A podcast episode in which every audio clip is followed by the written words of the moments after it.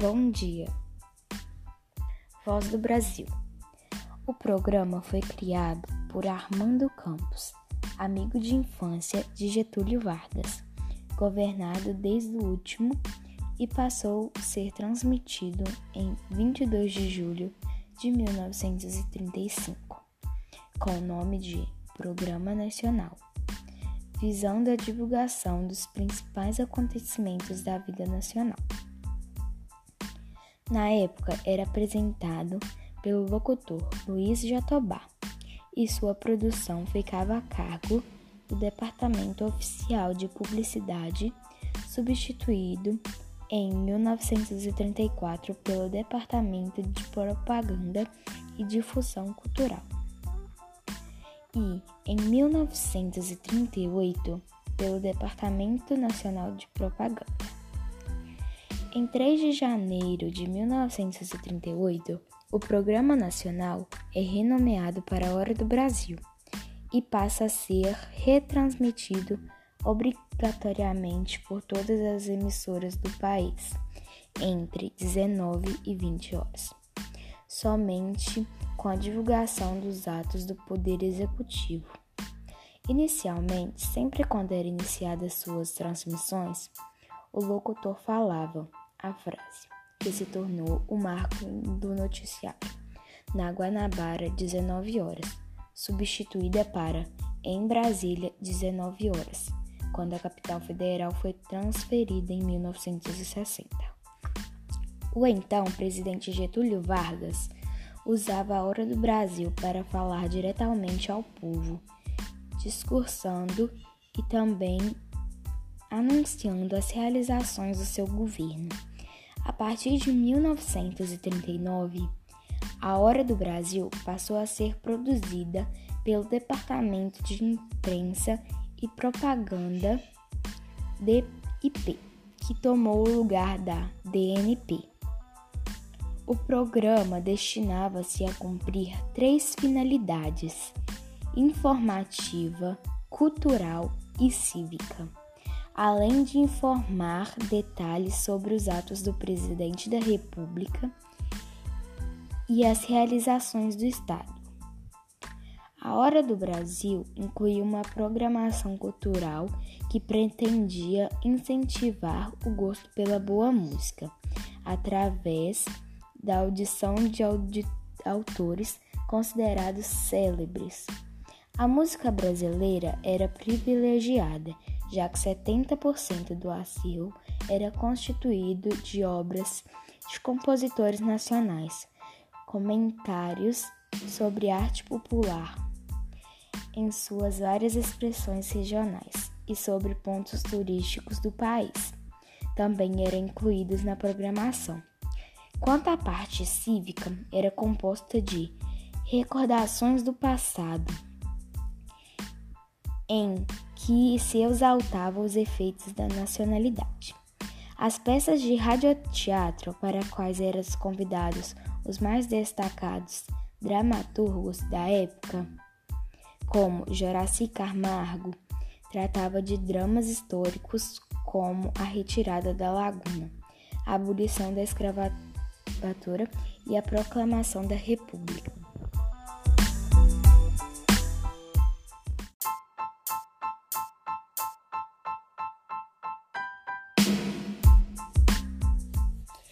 Em 1962, a partir da entrada em vigor do Código Brasileiro de Telecomunicação, o Poder Legislativo passou a ocupar a segunda meia hora do noticiário. É também nesse mesmo ano que o programa passa a se chamar A Voz do Brasil. Mais tarde, o Poder Judiciário passou a ocupar os últimos 5 30 minutos iniciais e o Tribunal de Contas da União o minuto final do programa obrigatório que vai ao ar esporadicamente. Durante o regime militar, o segmento legislativo do programa era muitas vezes o único horário do controle da oposição. Em 1962, o tradicional tema de abertura, o Guarani, foi substituída pelos acordes do hino da independência do Brasil composta pelo imperador Dom Pedro I em 1822. Nesta época, o foco do noticiário deixou de se concentrar nos atos dos três poderes e passou a tratar de temas cotidianos com ênfase das notícias policiais e no esporte. Em 1979, a Agência Nacional é substituída pela Empresa Brasileira de Notícias, EBN, que passa a ser responsável pela produção do programa, até ser absorvida pelas Radiobras em 1988. Com o governo de José Sarney, em 1985, a Voz do Brasil volta a ter características originais incluindo a ópera, o Guarani, como tema de abertura. Em 1995, A Voz do Brasil entrou para Guinness Book como o programa de rádio mais antigo do Brasil. Em 2007, o governo federal fundiu a Radiobras e a Associação de Comunicação Educativa Roquete Pinto numa só empresa, criando a Empresa Brasil de Comunicação, e o programa então passou a ser produzido pela EBC Serviços. Em 31 de outubro de 2016, o noticiário foi repaginado, ganhando a locução de Ayrton Medeiros e Glaucia Gomes, e passando a ter uma participação mais ativa nos ouvintes através de quadros especiais e das redes sociais. Em julho de 2017, os apresentadores eventuais Nasci Brum e Gabriela Mendes tornaram-se os novos titulares do noticiário. O, a música tema do programa era Segundo Guarani, a voz do Brasil tradicionalmente inicia com a frase em Brasília, 19 horas, seguida do, dos acordes da ópera Segundo Guarani, de Carlos Gomes. Com o passar dos anos, o tema recebeu versões em samba, choro, capoeira e, mais recentemente, uma versão em música clássica. Foi encomendada para um relançamento do programa em 2016. Atualmente, a voz do Brasil é dividida nos blocos: Poder Executivo, Poder Judiciário, Poder Legislativo do Senado, Poder Legislativo da Câmara e Minuto do TCU. A Voz do Brasil é um programa de vinculação obrigatória, exceto em fins de semana e feriados nacionais.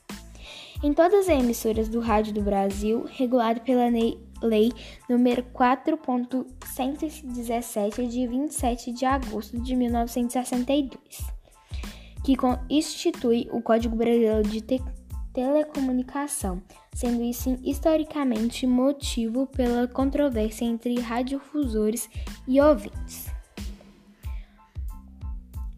Na década de 1930, o governo criou na Rádio Clube do Brasil o embrião da Voz do Brasil, chamado de Hora Nacional, que é um programa de propaganda do governo de Getúlio Vargas disfarçado de programa educativo. Tão longo se tornou obrigatória sua transmissão por ordem do Ministério de Viação e Obras Públicas. Os proprietários das rádios Record, Educadora, Cruzeiro do Sul, Cultura e São Paulo assinaram em 24 de maio de 1984 um manifesto onde recusava transmitir o programa por considerar que aquilo era um ato de ditadura. O ministro José Américo de Almeida então obrigou as emissoras a ficarem em silêncio durante o horário de transmissão do mesmo do mês. Na época entre 20, é, 8 e meia e 9 e meia da noite, o boicote ao programa, que acabou ganhando o apelido de Hora do Silêncio, só foi resolvido quando Paulo Machado de Carvalho, proprietário da Rádio Record e líder do movimento, reuniu-se com o ministro em 27 de maio e fez uma proposta de redução da sua duração para 30 minutos, de modo que as emissoras não sofressem prejuízos financeiros por conta de sua vinculação. O governo acatou a proposta e reduziu a hora nacional para 30 minutos, mantidos até a reformulação em 1938, quando novamente voltou a ter 60 minutos.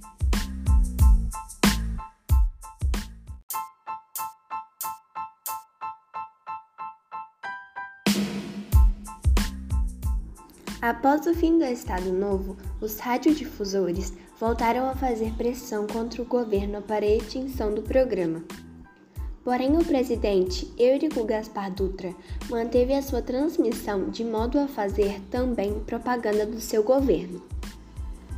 Pressão similar também ocorreu após o presidente Café Filho assumir o governo em 1954 mas ao baixar o decreto de extinção do noticiário, o presidente teve que voltar atrás para anunciá-lo à população que só era possível através do programa. Nos dias atuais, os radiodifusores consideram que a proposta da Voz do Brasil de levar informações a todos os brasileiros já não faz mais sentido, uma vez que, diferente de quando o noticiário foi criado em 1935, o rádio era o único meio de comunicação de massa existente no país. E por seu horário de transmissão, 19 horas, a ser horário de pico nos grandes centros urbanos, as emissoras ficaram sem condições de dar informações em tempo real sobre o trânsito a ouvintes que estão dirigindo, por exemplo. Algumas rádios, entretanto, conseguiram liminares na justiça que lhes permitem transmitir programas em outros horários. A Jovem Pan FM de Curitiba, Paraná, transmitiu A Voz do Brasil às 5 horas por mais de 12 anos, até que a autorização para trocar o horário foi revogada em janeiro de 2012. Embora a estação ainda se recusasse a transmiti-lo em seu horário normal, de 19 horas, além disso, a Associação de Radiodifusão do Paraná conseguiu uma liminar geral aplicável em todas as estações do estado de 2008 a 2009. De 2006 a 2010, as estações do Rio Grande do Sul também poderiam transmitir o programa em horários diferentes do habitual, graças a uma liminar obtida pelas emissoras desse estado. As estações do grupo RBS continuaram a transmitir programas alternativos via internet e por televisão assinatura, mesmo depois do Supremo Tribunal Federal derrubou a liminar, permitindo que o horário de programa fosse trocado. Em São Paulo, a Metropolitana FM já chegou a ser penalizada com uma suspensão obrigatória de um dia de programação em 2013 por não transmitir a Voz do Brasil em seu horário normal. A reputação negativa da A Voz do Brasil inspirou um recurso no aplicativo móvel da Rádio Sul-América Paradiso, que transmite para a cidade do Rio de Janeiro. Se o aplicativo detecta que o usuário está dirigindo acima do limite de velocidade, ele impõe uma multa sonora e sujeita o usuário a um minuto do programa, que a emissora descreve como um pesadelo para todos os brasileiros. Em fevereiro de 2019, o deputado federal por São Paulo, Kim Kataguiri, do Democratas, apresentou uma proposta na Câmara para pedir o fim da obrigatoriedade da exibição do programa nas estações de rádios privadas.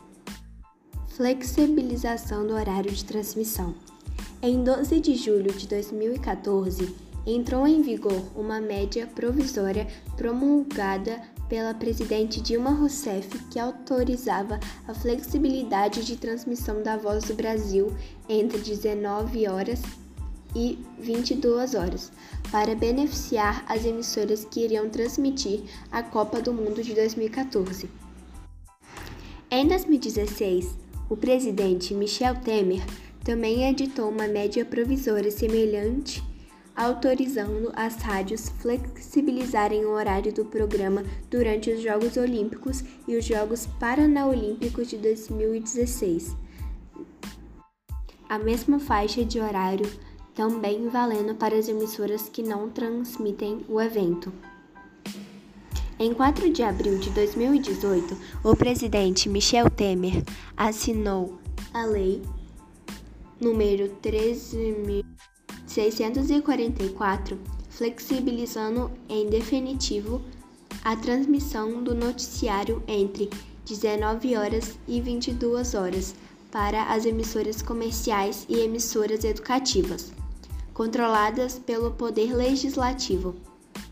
As demais emissoras educativas continuaram obrigadas a veicular o programa no horário habitual de 19 horas a 20 horas. Em 12 de agosto de 2020 foi publicada uma medida para não transmissão ou retransmissão em outro horário do programa em casos de acontecimentos de forte repercussão pública.